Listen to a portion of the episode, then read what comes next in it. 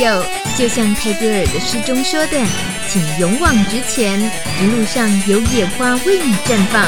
路德之音就在你身旁。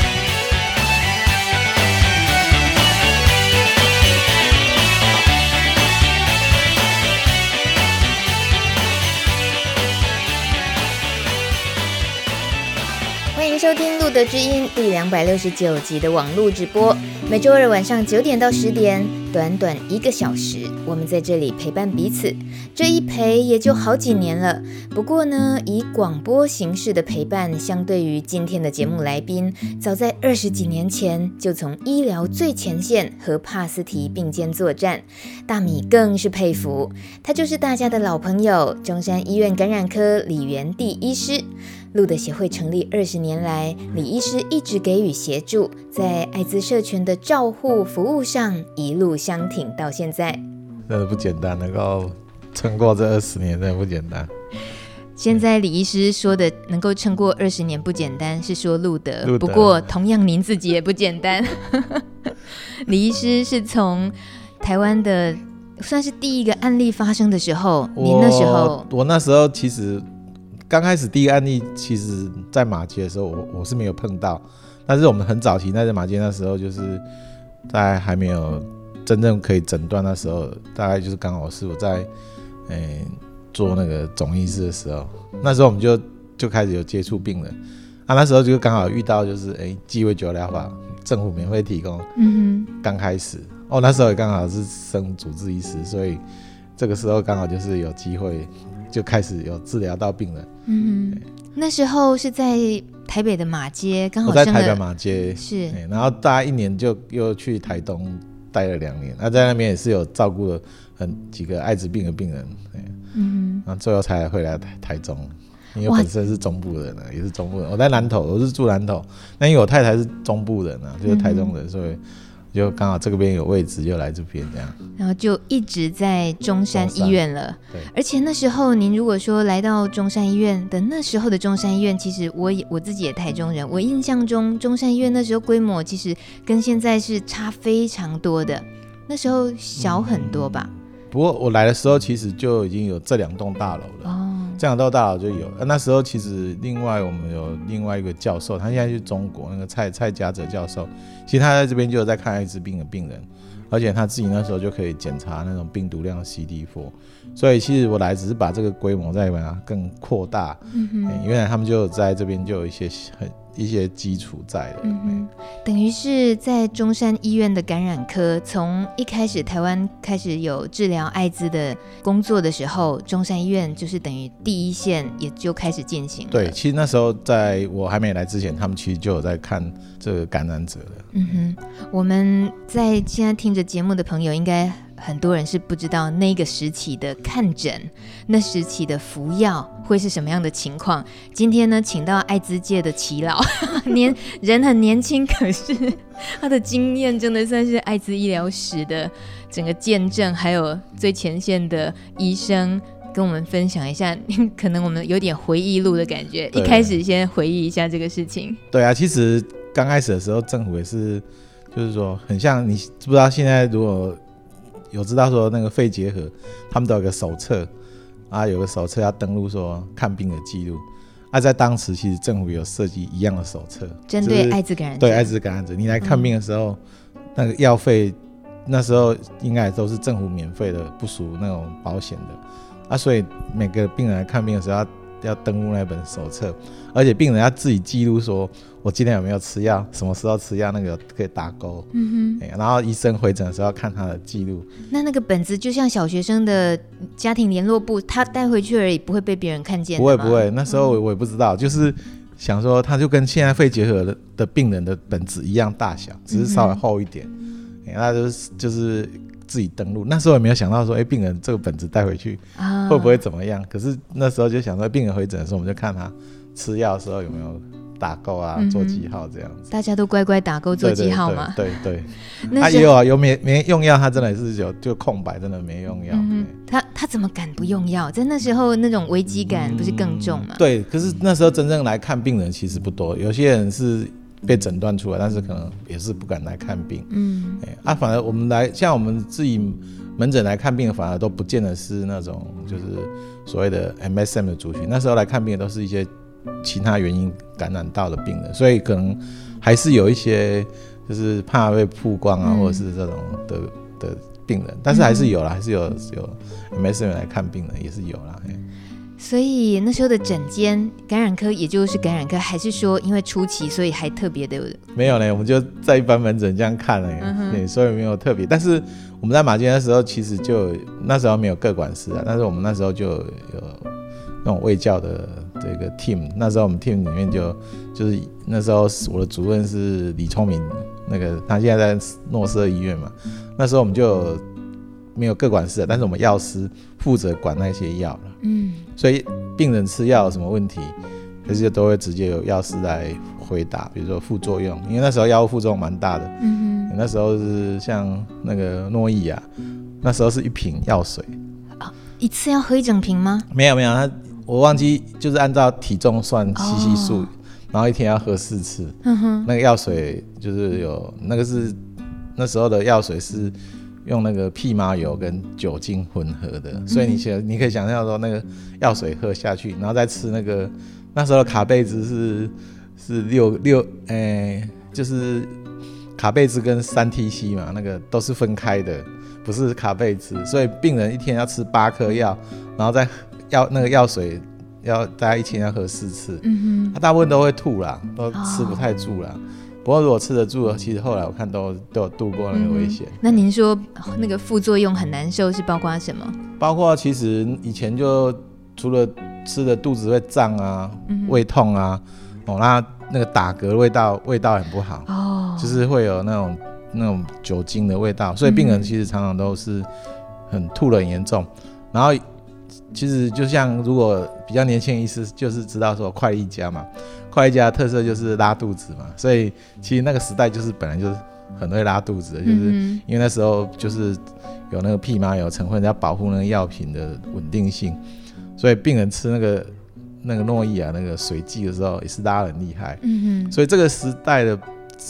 的时候，我们到我们这里，我们都觉得啊，这是稀松平常，以前就是这样拉的啊，到现在还是有人在吃快力甲，也是很会拉肚子嘛。现在还是有很多病患。台湾还有很多病患在吃快力甲，但是因为有时候没有办法，因为有些病人有抗药性的，所以只好还是继续服用快力佳。但是就是拉肚子的副作用到到现在还是没有改变，以前是这样子啊。嗯哼，这听起来倒是比较呃，我让大米意外的，因为访问过。一路以来，我们这个路德基因好像也跟着医疗的进步、药的进步，常常大家会更新一些最新的医疗讯息。嗯、所以现在最乐于听见的就是都没什么副作用，而且一天一颗很轻松。这些不过还是会常常听到朋友们可能疏于这个服药顺从度，到最后遇到抗药性，没有想到就还是有可能会吃到最原始的那个状况。对，我们现在其实还有病患还是吃这种比较原始的药，因为有时候是没有办法，就是。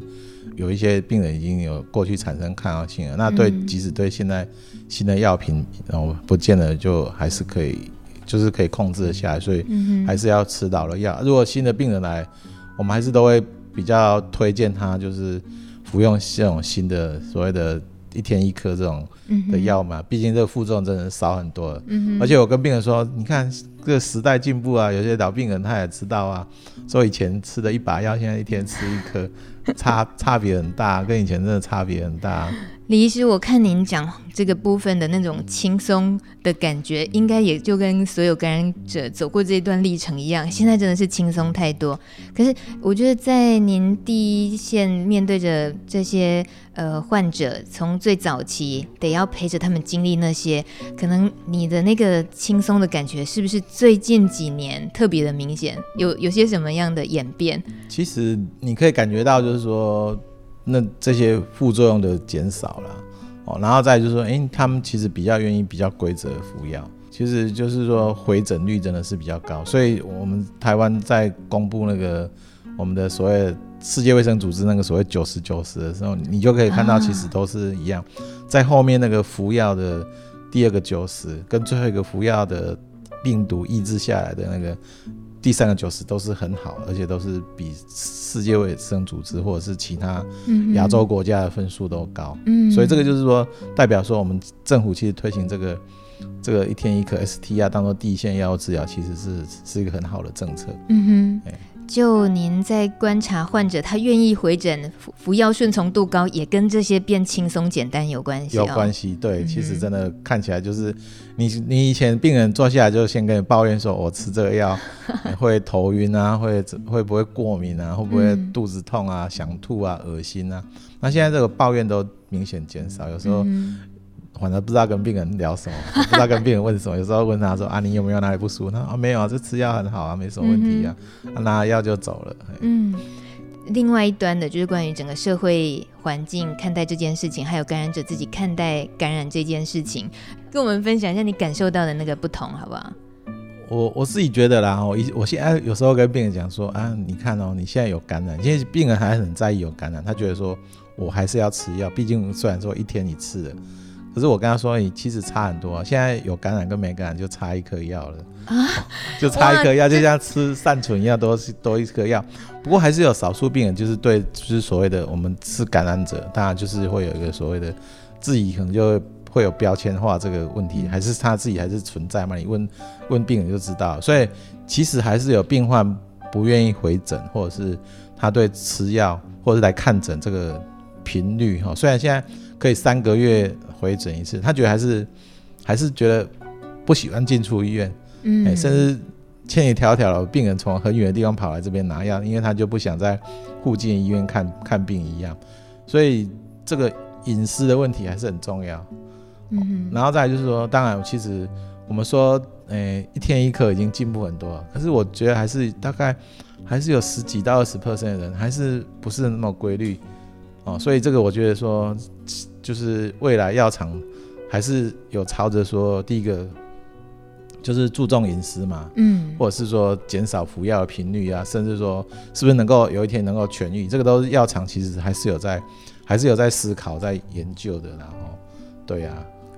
我们大家最期待的也是知道说，每次听到服药的方式呃越便利了，然后药物副作用越来越减少了，再来就是能够更少去医院。回诊更好，对，例如大家都期待着，听说有打个针就可以等，就可以挡很久的，住几滴等于单紧固，这个等来催李医师。对对对，其实就是病人其实询问度真的蛮高的，就是他们其实在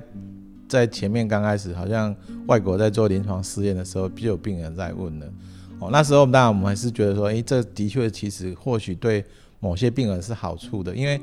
有病人他跟我说。我其实不是不想吃药，我觉得我的意志力不够，我没办法每天就是真的这样乖乖的服药，我怕我吃了药以后反而造成最后抗药性，所以他觉得说他可以再等看看，如果也许这个打针的，可能就一个月或两个月来打一次，那或许他这个中间就有很段时有一段时间他可能都不用去碰触到药，也不用去想说我今天有没有吃药问题，嗯，哎，啊，今天还有个病人跟我讲说，哎。我一直忘记说，我今天到底有没有吃药？我就是觉得好像有吃，又又没有吃，因为吃药没有什么副作用，他就已经有点不晓得说到底有没有吃。那我说啊，你现在就回去就用一个本子，然后每天就是把那个那个药啊分好七天，然后吃药以后就把那个本子打个勾。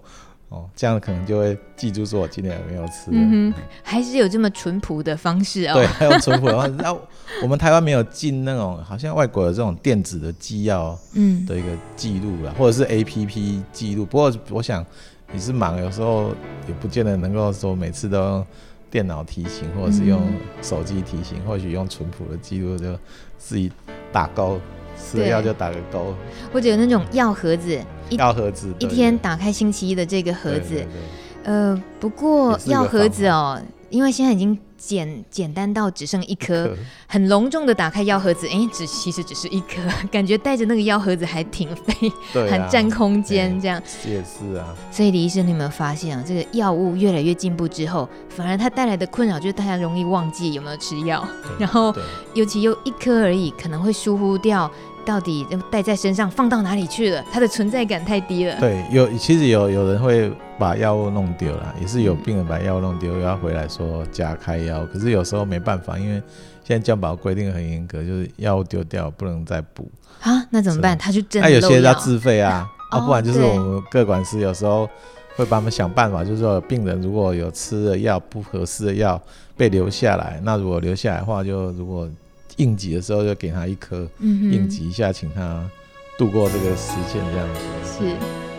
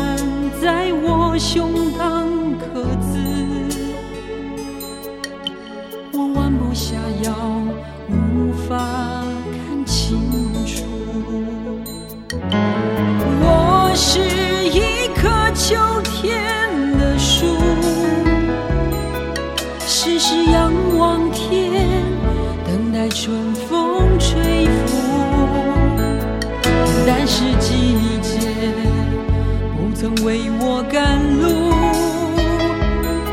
我很有耐心，不与命运追逐。我是一棵秋天的树，安安静静守着小小疆土，眼前的繁华我从不羡慕。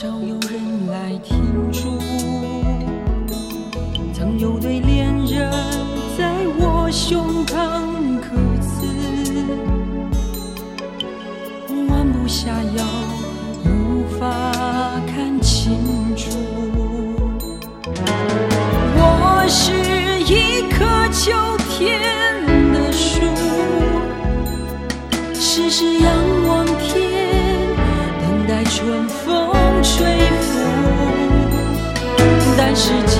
节，不曾为我赶路，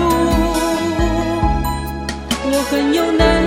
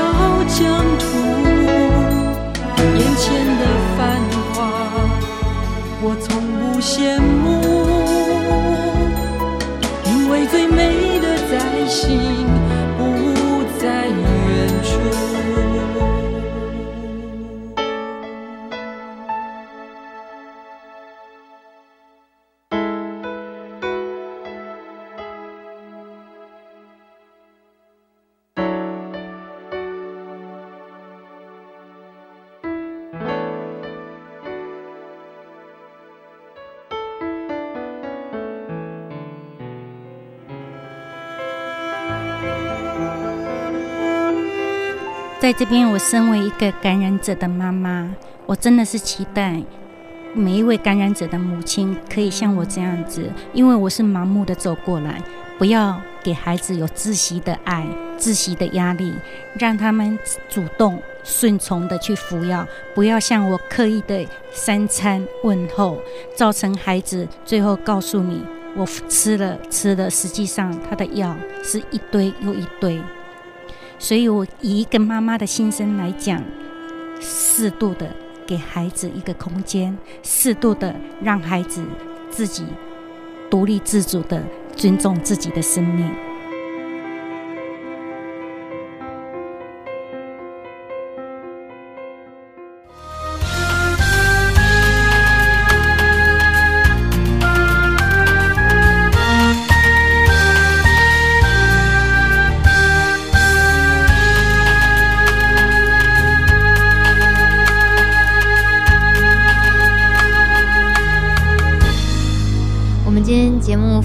是中山医院感染科的李元地医师，也是李主任。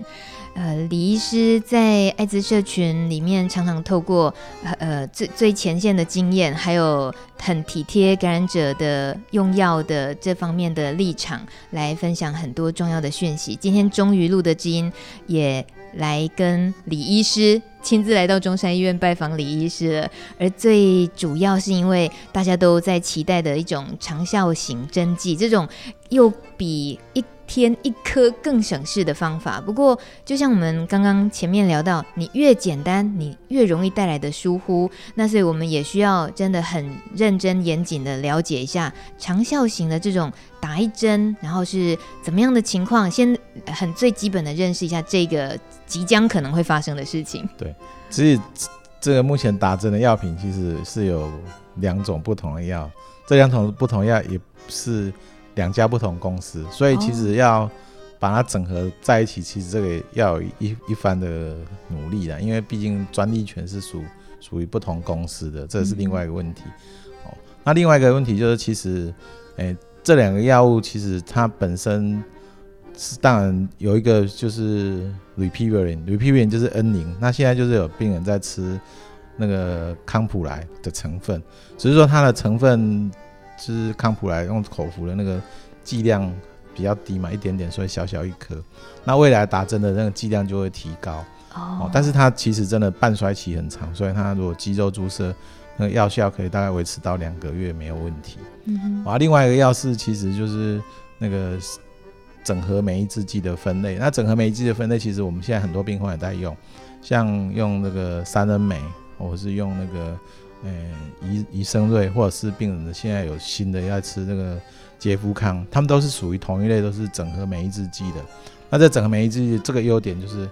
对，没有什么副作用，哎，安全性又很高，嗯哎，那所以刚好这两个药都是一个副作用很小的，然后安全性很高的药物。然后合并在一起的时候，哎，这个打打针如果剂量稍微高一点，然后刚好打下去，病人几乎都没有出现任何严重的并发症。所以在他们早期在在刚开始在开发的时候就发现了这个优点，然后本本身就知道说这个药物的优点，那所以在第一期、第二期实验都都蛮蛮成功的，就是蛮成功的。所以这个就是说，以目前的看待这两个药物的一个。未来的未来性，其实我觉得在，诶、欸、两个方面呢、啊，一个方面是治疗了，那另一个方面就是可以，或许我们现在在讲说那个 PrEP 就是 P I E P 的预防、嗯，那这个未来也有可能是一个预防性的用药、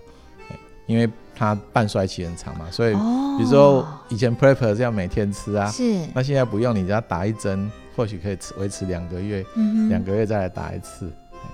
打这个针，如果说打一针听起来这么容易，那会不会在以后再进阶演演变的话，变成自己在家里打就好了？诶、欸，这个我是觉得有可能啊。哈，其实我们知道说，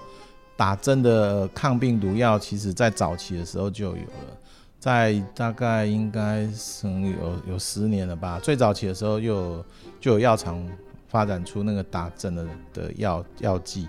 但是因为他那个时候要早晚打。嗯，然后很多病患打到后来就是，就像打胰岛素一样，其实病人可以自己打，嗯、不过那个吸吸数比较多一点，所以打打下去的话，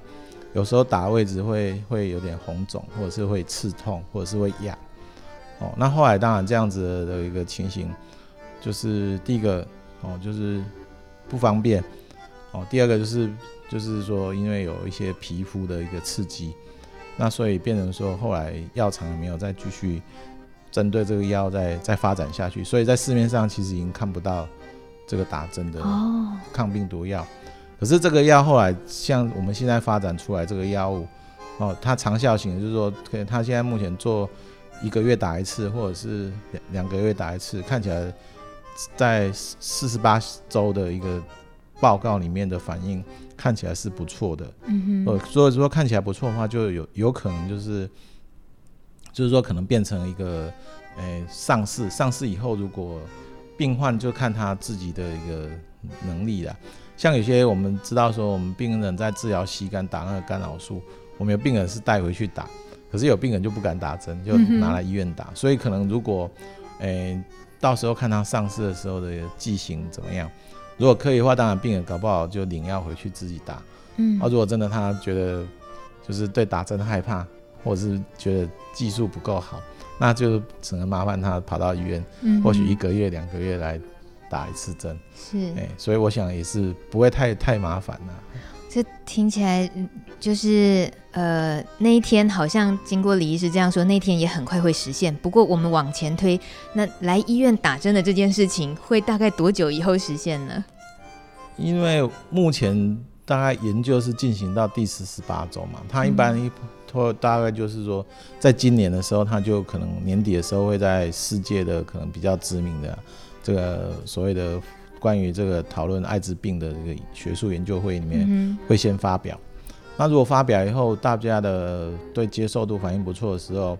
他可能会延长做到再做再做一年，也就是说会做到九十六周。那九十六周一定会在明年可能在国际的艾滋病大会上先发表。那发表以后他就会论文出来，论文出来以后大概等美国的那个 FDA 如果。能够通过了，那可能会或许在隔隔年就可以上市，所以我觉得说，可能在两年后或许有机会就会上市。嗯哼，对，哇，两年啊，对，大家还是等着。对，可能很快啦。其实我都跟病人说，其实你现在如果把你的药好好吃，不要让它产生抗药性，那未来如果真的有打针的药物上市的时候，你在没有抗药性的时候，你就可以来打这个针。对我，我们需要先建立好，并不是所有的感染者都可以那么轻易的就选择了一个现在最 easy 的，就一两个月才打一针。有时候自己准备的不够好，这件事情就不会发生在你身上。对，那这个应该准备的条件，可以请李医师再多提提醒我们一些。对，就是我我想就是说，因为都跟现在你口服的药是同一类的药品，它不是说完全新一类的药品。所以，如果你现在对现在口服的药没有好好珍惜，那万一如果出现了抗药性，那这样其实未来你也没有机会去接受打针的。但不是说没有机会，会等更久，就是等到更新一类药在上市的时候才有那个机会。所以这个就变成说，你可能就是要在珍惜现在目前哦治疗的一个情况。那等于是我觉得说，就像一个让你休息啊，因为你每天吃药可能吃了一段时间累了。那我们现在换打针的，所以打针的这会不会就变成了完全取代服药，就未形成了未来治疗艾滋感染的一个风潮了？我我是觉得这未来一定会是个趋势，但是可能不会完全取代掉口服药啦，因为、嗯、因为其实我知道说有些人其实还蛮怕看到针的，就是很多病人可能明明这三个月、半年要抽一次血，他隔了一年都还不来抽血，因为他真的很害怕针。欸、他觉得会打，对，在医院抽血打针，可能对他是一件，欸、很有压力的事情。对，我们要跟这些怕针的朋友道歉。我怎么一一副以为所有人都在期待最省事的打针，一针可以抵一两个月。其实有人怕针，他可能宁可选择我还是乖乖吃药就好。那打针的话，目前看起来本身药物的副作用是不大，那大部分的反应都是打针的地方会痒，或者是会有点。就是皮肤的反应，嗯，不过皮肤反应我看病人都可以接受，因为虽然说有很高比例的人对打针的部位皮肤有出现一些就是抱怨的情形，可是如果事后再问他们说，哎、你对这个打针，这个皮肤有不不不不舒服的反应，那你的未来再接受继续打针的一个意愿怎么样？哎、病患都都还是说，我愿意继续接受打针的。嗯哼。所以表示说，其实现在这个打针虽然有时候可能会带来注射部位的不舒服，可是我觉得病人在这一方面他还是有很大的期待。嗯。欸、不过像李医师刚刚提到。这个长效型的针剂，未来打针的这种，它其实呃里面的成分就是跟现在服用的一天一颗的这些，其实药效是一样的。但如果说我们服用药物一颗一天一颗的这个习惯已经养成了好一段时间，也都会提醒自己，有时候哦不要跟什么中药混在一起吃，不要喝酒什么这些，以后变成打针式的，也一样需要注意这么多吗？诶，可能还是有一些还是要注意的，这是只是。针对特特特别的某些药品呢、啊，嗯，哎、欸，毕竟它用注射了以后，就是那个药物的浓度还有那个剂量会比较高一点，所以或许在一些药物交互作用方面的一个容许度会比较高。不过还是有些特殊的情况还是要注意，就是如果你用了某些药物，就是可能还是会干扰到，比如说，呃、欸，一些。抗生素啦，或者是一些抗结核的药物，还有一些镇静剂，还有一些肠胃药。它本身的话，因为还是有一些就是会被肠胃道吸收，跑到血液去，可能还是会干扰到那个效果。所以就是说，如果这一方面，其实医生都会特别注意的，就是说你本身如果有在吃某些其他疾病的药的时候，那要医生还是会从。那个医医疗系统里面去看到，就是现在目前有那个云端嘛，那我们从云端上可以看到病人的吃药的的一些交互作用的情形，或者是病人可以可以主动跟医师讲，所以这方面我想其实是不用担心的。嗯嗯，可以放更松的意思是不是？李医师说的。对啊，真的就是这一方面交互作用其实可以不用担心。哇。你这样让大家又更期待两年，感觉太时间太长。我我是估计的，因为一般都是要等那个美国的那个食品药物管理局同意以后，药物才会真正上市嘛。嗯、啊，所以这个可能他啊那那他们都是要看到说这个文章有正式被接受发表在临床的一个结果以后，他们才会同意。所以这个都是要等一段时间这样。嗯。但等归等，我们还是希望是确定是非常安全而且有效的情况，使用在我们自己国人的身体里面，我们才放心使用。我想要偷偷的问是，这些人体试验，呃，像这种的国际大药厂这些人体试验，之前我们也访问过关于药物的人体试验阶段，他们通常是怎么样测试的？呃，但因为我刚刚一直听到李医师有提到这个注射型的药剂在人体里头，你说它的药效成分是比较浓的，然后慢慢慢慢衰退这样下来，那这个不就关系到很多人，有人酒量好，有人酒量差吗？有人衰退的快，有人衰退的慢。对，这个就是说，当初当然是有考虑到说，在身体我们会慢慢的把它代谢掉，代谢掉，然后最后浓度就下降了。哦，所以他们就是。刚开始在做研究的时候就有考虑到这个问题，所以他们才会设计说，哎，把病人分组嘛，分成就是四个月、四个礼拜打一打一次的，还有八个礼拜打一次这样。嗯、那后来发现，哎，打八个礼拜的跟打四个礼拜的，其实效果都相差不了多少。那他们当然最后还是会做，最后可能就是要到数据完整以后，他们才会决定说到底要决定。诶，选用几周的一个注射的模式，嗯，所以这个目前还没有一个最后的一个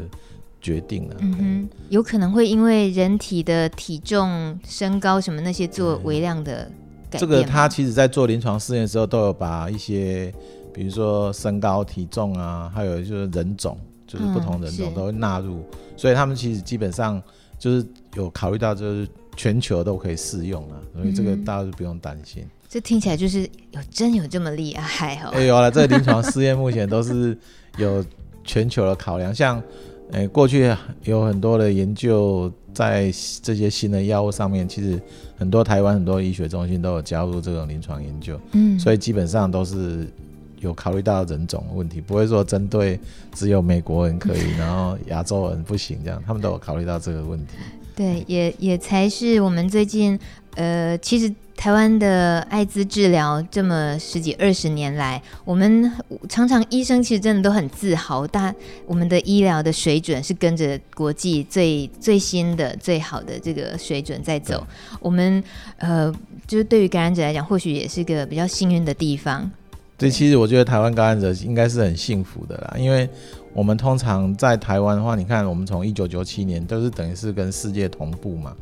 哦，那政府就是说，诶、欸，很多新的药，现在我们大家手上拿到拿到了有几颗药，像三恩梅或者是像那个杰夫康，这些药在国外也是都还很新，嗯、而且我们台湾的价格大概是外国人价格的十分之一左右，还有八分之一左右而已。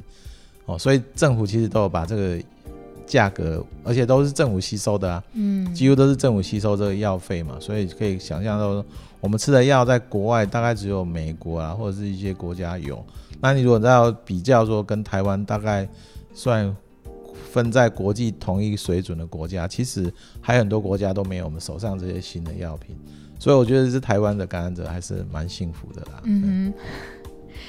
对于可以说台湾的感染者还算蛮幸福，其实是李医师说，我们觉得这真的是绝对的客观，因为你一路看着这二十几年来整个治疗的，呃，还有包括不只是治疗的医学方面，还有看着感染者他们是怎么样服药的，整个困难这些。李医师在现在哦，二零一八年，然后我们今天也在聊着，即将就要有注射型的针剂，大家的服用就又更便利了。所以走了二十年、二十一二年这样，您看艾滋的这件事情，这个疾病在台湾，你觉得它未来呃会有可能可以期待的是比较乐观的事情是什么？或者是说你也有担心的事情是什么？其实我比较期待是说感染人数的下降啊，但是今年是看到有。好消息，就是说今年的感染人数好像有明显的下降不少，大概是有有下降。我之前都一年都要两千二嘛，那现在我们预估大概不会超过两千人，所以我觉得说，其实比较希望说病人的感染人数能够下降，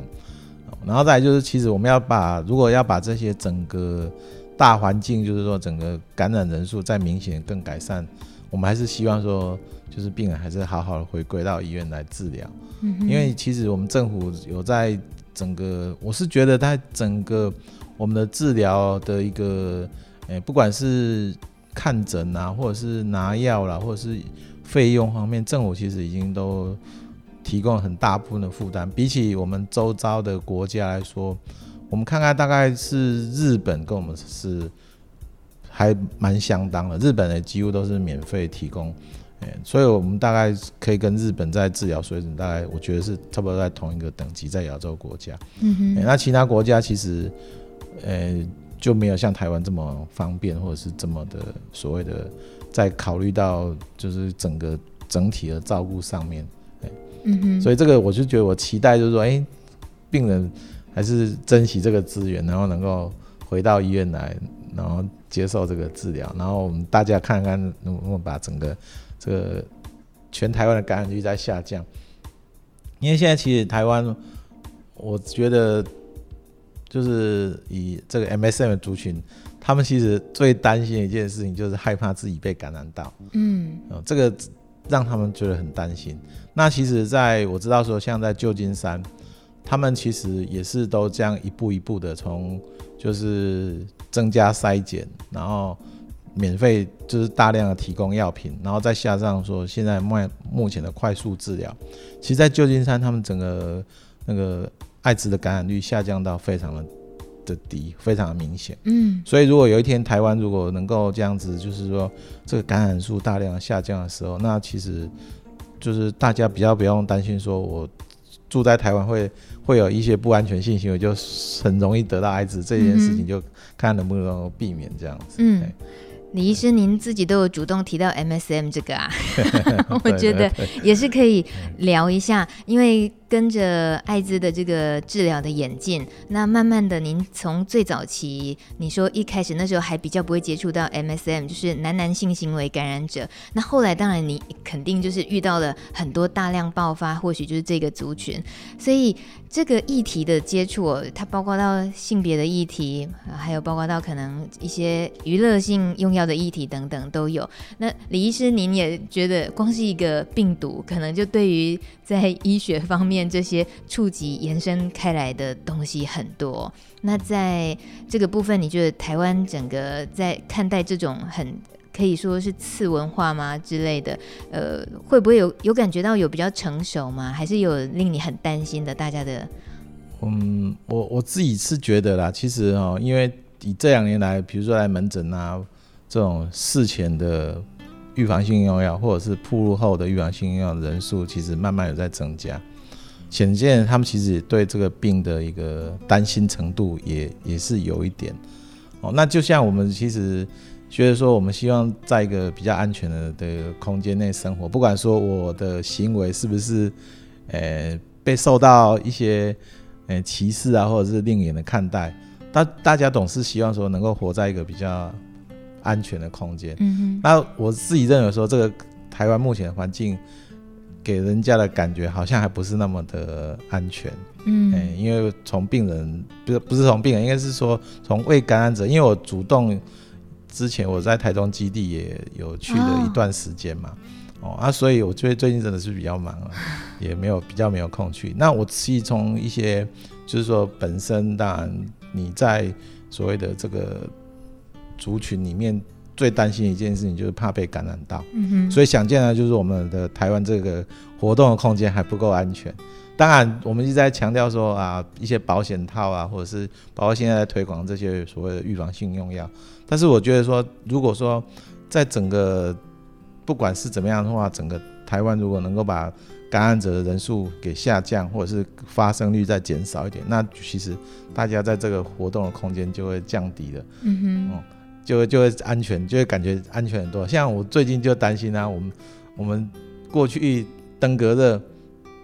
都是在南部高雄发生，那现在台中市也有了，台北市也有了。嗯、那大家就会想说，哇，那我以前可能如果怕登革热的人，可能就不要去南部玩嘛。哦，就像这样子的一个心态一样啊。哦，就这样，我我如果有有有有这个。离开那个地区就不会得到这个病的意思一样了哦，所以类似这种情形，就是说，或许这这些就是 MSN 族群，或许被人家已经划成一个一个族群了。那这个族群被划上去以后，或许大家会讲，那我可能就不要去接触他们就好。我要我包括说，他们有任何不见得跟这个疾病或者是跟一些其他的情形有相关系，都会被画上一个。问号或者画下一个诶、欸、标志，嗯，所以我希望这个标志如果要拿掉，就是大家都能够很安全在这个活动的空间内活动哦，不要说诶、欸，好像那个高雄、台南已经被画上一个登革热标志一样啊。李医师，你这个比喻好妙哦，我从来没听过可以拿登革热来比喻，让让大家的这个与呃。就直接讲，哎，像 MSN 就男男性行为，他们就因为隐晦，或者是因为害怕被看见，因为害怕自己性向不被认同，而只能够在那种很隐秘的情况下，或许就增加了危险性。那这种看待的眼光，我觉得是真的很超脱，哎，就确实是应该就是。感觉就就事论事嘛，就太多道德枷锁那些东西都是多余的，那种给，而且很可能会扭扭曲了原本事情的真相。对，其实就是我是讲明很明白，就是某些人就是等于把 HIV 把它跟 MSM 把它画成等号，是这其实是不对的。但是这不对，只有在可能在我们我们这种就是可能长期看待艾滋病的病患。的人可以很明白的就知道说这不是等号，可是，在一般民众的眼眼光里面，他就是可能就把它画上等号，画上等号的结果就是让 MSN 这个族群真的受到另外一种不同的待遇的，就是简单讲是真的不同的待遇。所以我就觉得，哎、欸，好像就像最近发生登革热一样，病人跟我说，哎、欸，我们台中都没有登革热啊，为什么台台中现在会有登革热？嗯哼，哦，就是这样子的意思。哎、欸，李医师，那我如果挑战一点的问哦。像三温暖，同志三温暖，或许它就会被列为说那里就是登革热的疫区，那就不要去同志三温暖。你觉得这样子也是就是有问题的地方？其实，也是已经有被这样子的看待的，嗯、是真的是有这样的看待的。嗯、欸，所以这个是一一个另外一个，就是说，如果大家把这个空间弄得更安全一点，就像我们大家努力来灭蚊一样，就就。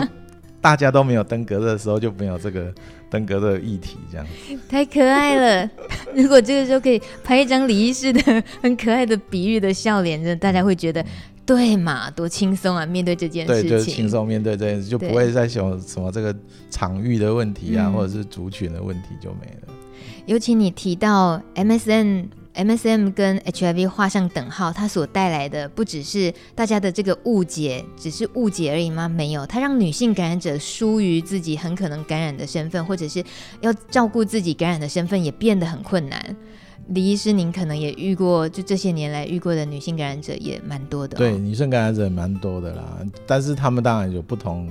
可能感染的其他的一些原因。嗯。可是只要当他变成一个感染者的时候，它很容易就被人家分类分到那个地方一样，所以这个其实就是民众可能对这个疾病啊，或者是整个大家在这个族群的一个看法上面，就是已经很根深蒂固的标签化。所以这有时候也是一个一个，但是慢慢的可能就是只能说期待有一天或许真的有一个药物可以把这个病治好了，那或许这个标签化才有办法。给去除掉，是。不过人类嘛，人类很很奇怪的动物，他会想别的办法来 再继续贴标签在这些他不认同的或者他误解的人身份身上。呃，在今天哦，真的很难得是来到台中中山医院。呃，平常录的知音，因为录录音的地方在台北，那接触到台北的医生、各管师啦，或者是这些友善社群，也都是以台北的区域为主。虽然说台湾很小，你说要去区分台北、台中有什么不同，跟高雄有什么不同吗？那么小，有必要那么区分吗？但事实上还是有很大的环境啊、文化上的差异。那就诊的这个文化，我想也可以借由李医师已经驻地住住在台中这么多年十几年，在中山医院这里，可以跟我们分享一下台中这边的也有它特殊性。其实我是觉得应该是没有什么特别的啊，不过我因为我知道说大概就是大家都是正常工作要上班嘛，所以对他们来说，其实来看诊是一件比较麻烦的事，因为就是比如说即使三个月哈，三个月来看诊一次，公司也会觉得很奇怪，说为什么你三个月都要请一次假？嗯，哦，这个对某些病患来说，其实也是个比较头痛的问题。那政府也是有在宣导啦，就是看有没有办法让。就医的方便性能够在，就是不要说，或许变成医生要牺牲一点时间呐、啊，像比如说、哦、假日看诊是吧？对，假日看诊，像我我看夜诊已经看了大概也快二十年了吧。哇！然后也是觉得想休，尤其是想说，嗯、我应该是休息，不要看夜诊了，因为毕竟年纪稍微有点大一点的。嗯、可是有时候想到，哎。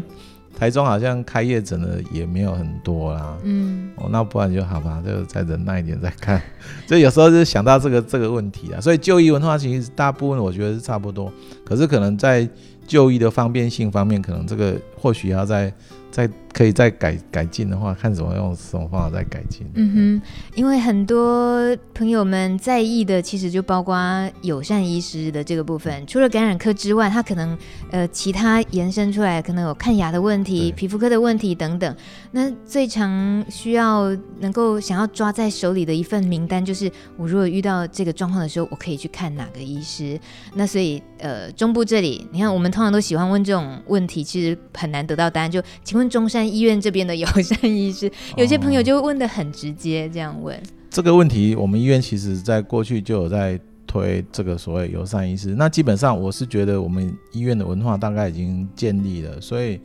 你来我们医院看诊，大概不会再，已经很少会遇到说被特别被标志啊或被歧视的问题。我们也有建立自己的一这个一个名单啊，那也有在每一科大概都有，就是有。可以协助我们看诊的医师，所以我们想，我们在我们医院，大概我是觉得比较没有这个方面的一个考虑。嗯哼，就大家这个顾虑都是多余的。对对对，来就对，来就对。我们好像在揪行李。没有没有没有没有。李医师，您像刚刚提提到看夜诊啊、哦，其实也就是为了服务在工作上大家感染者朋友们他们的时间方便，就晚上的时间是大家。呃，不会影响到工作。大部分的人来讲，那这样子的，您这样子的愿意这么做，然后你刚刚说的，就二十年也就这样过了。为什么？为什么对于这一个工作，呃，就是选择这样子的服务，然后是很比起其他同样医生，他们可能其实可以选择让自己稍微轻松一点点，可是你没有。其实我也说不上来呢，我觉得我就是觉得就是习惯了。那我觉得有时候，嗯、欸，就多多花一点时间呐，这会牺牲掉我家人一点时间，因为有时候可能就有一有一个礼拜没有办法大家一起吃晚餐这样。嗯嗯、欸。我大概就是跟家人说抱歉而已啊。你有都，你有没有从感染者这些朋友们当中得到一些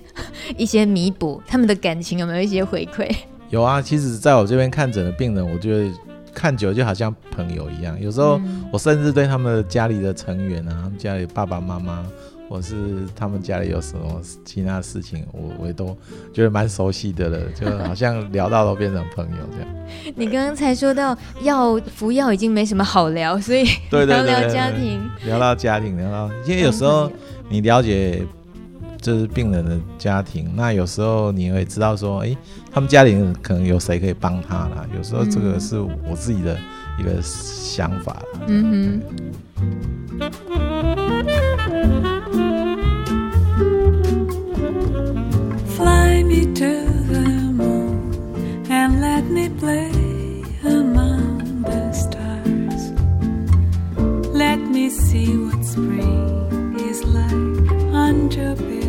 Mm-hmm.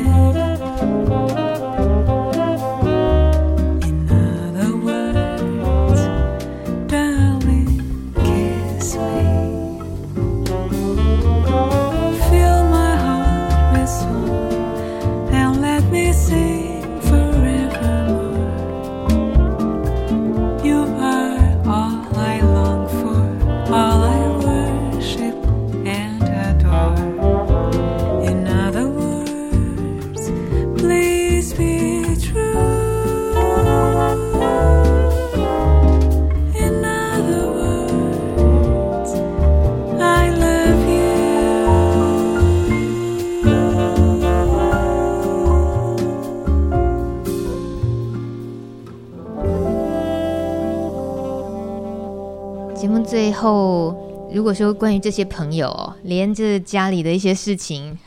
因为可能都太固定时间会见面，那个交情真的会建立起来耶。对啊，真的就就好像朋友一样。所以在看待感染科里面各种感染疾病，那唯独 HIV 是一个还没有解药的这个疾病来讲，还有它背负着的自己的烙印、外在的污名什么这些，李医师你会？呃，能给他们一些什么样的提醒或者是叮咛？就是这关于这个疾病，我我是自己觉得这样子的，就是说，哦，如果你真的很不幸有感染到，那你就把这个自己的病毒本身控制好，因为我们这从去年开始，大家讲说 U 等于 U，U 等于 U 的意思是针对这些已经感染的病患，对他的一种，就是我是觉得对他一种很明白的一种。清楚的告知啊，就当初当你自己把你已经感染的病毒给控制下来的时候，这个病毒就不再容易容易扩散出去。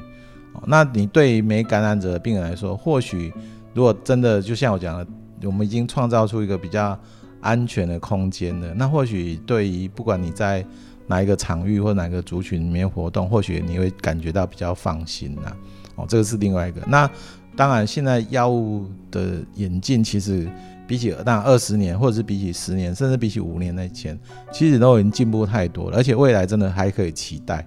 所以目前可以做的事情，就是我觉得要把自己的本钱照顾好，就是哎，你能够把自己的免疫系统啊，或者是哦病毒啊控制好。那控制好以后，未来你可以期待说，不管说诶、欸、长效注射型的药物带来的方便性，或者是说，甚至我觉得也可以去除掉一点标签化嘛，因为来打针，诶、欸。很多人都来到医院来打针啊，谁不晓得你在医院打针做什么？而且可能比较久才出现一次，嗯、那或许你又更放心。可是未来搞不好还有一些注射型的，像癌症的病人有免疫的疗法嘛？那其实艾滋病也慢慢有走向这个免疫疗法的观念。那或许有一天免疫疗法也成功了，那成功了以后，你现在如果抵抗力也不错，病毒也控制下来，那你搞不好有可有机会也是可以改不用是药物，而是改用。免疫的疗法，哦，所以这个就是一个一个未来，我觉得还是有一个很好的一个曙光，或一个很好的看待。我、嗯、所以觉得现在重要是要把自己照顾好。嗯哼哼哼，是这个对于感染者的提醒，把自己照顾好，就是曙光真的就在眼前。对，对于呃面对可能是感染的家属，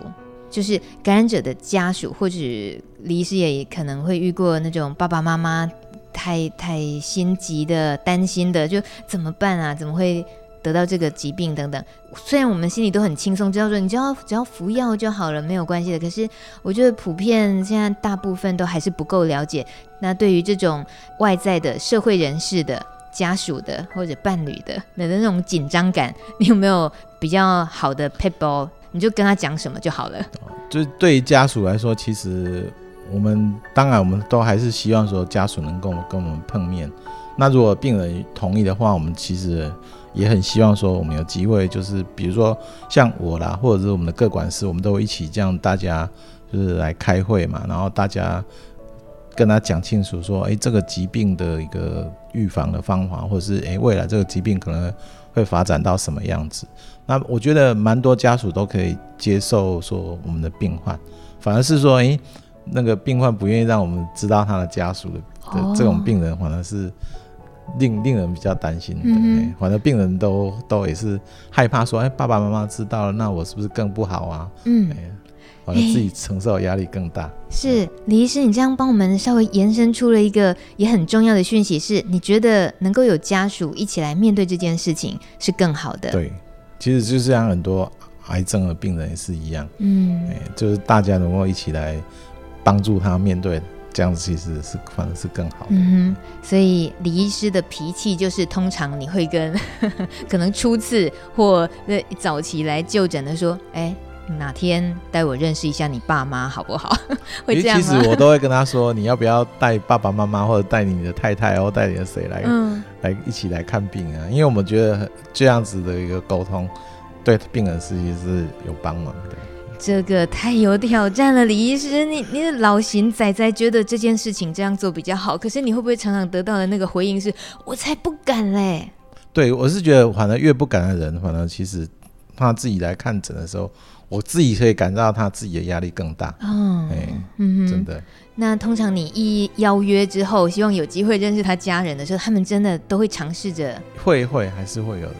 哇，那很好哎！来了的时候，或许他自己标书的话都丢给李医师好了，把球都丢给李医师。其实重点就是说，病人他愿不愿意让我们这医护人员跟家属告知啊？如果当然病人他就已经一来就跟我讲明说啊，你不要让我家人知道，那我也是知道说你的意思。嗯哼。但是我觉得说，我们可以慢慢的再跟他沟通，看看他愿不愿意。就是让家人知道这样子。你，你印象深刻的有家人可以一起参与的话的那个、嗯，其实还蛮多，都都有这种机会的。嗯，只要病人同意的话，我们都还有这种机会。或许这是我我们也可以稍微思考一下、考虑一下的。可能其他朋友们大部分不会遇到医师主动邀约，你要不要带你爸妈来？对，一起来坐坐。对对对。啊，大概扣了一集了哦。今天非常感谢李元帝医师跟我们聊最新的一些医疗的方针，然后未来可以期待的事情，还有大家在治疗方面面对这个疾病的迎接曙光的那个可以很值得等待的心。感谢李医师，谢谢谢谢，谢谢李医师，谢谢。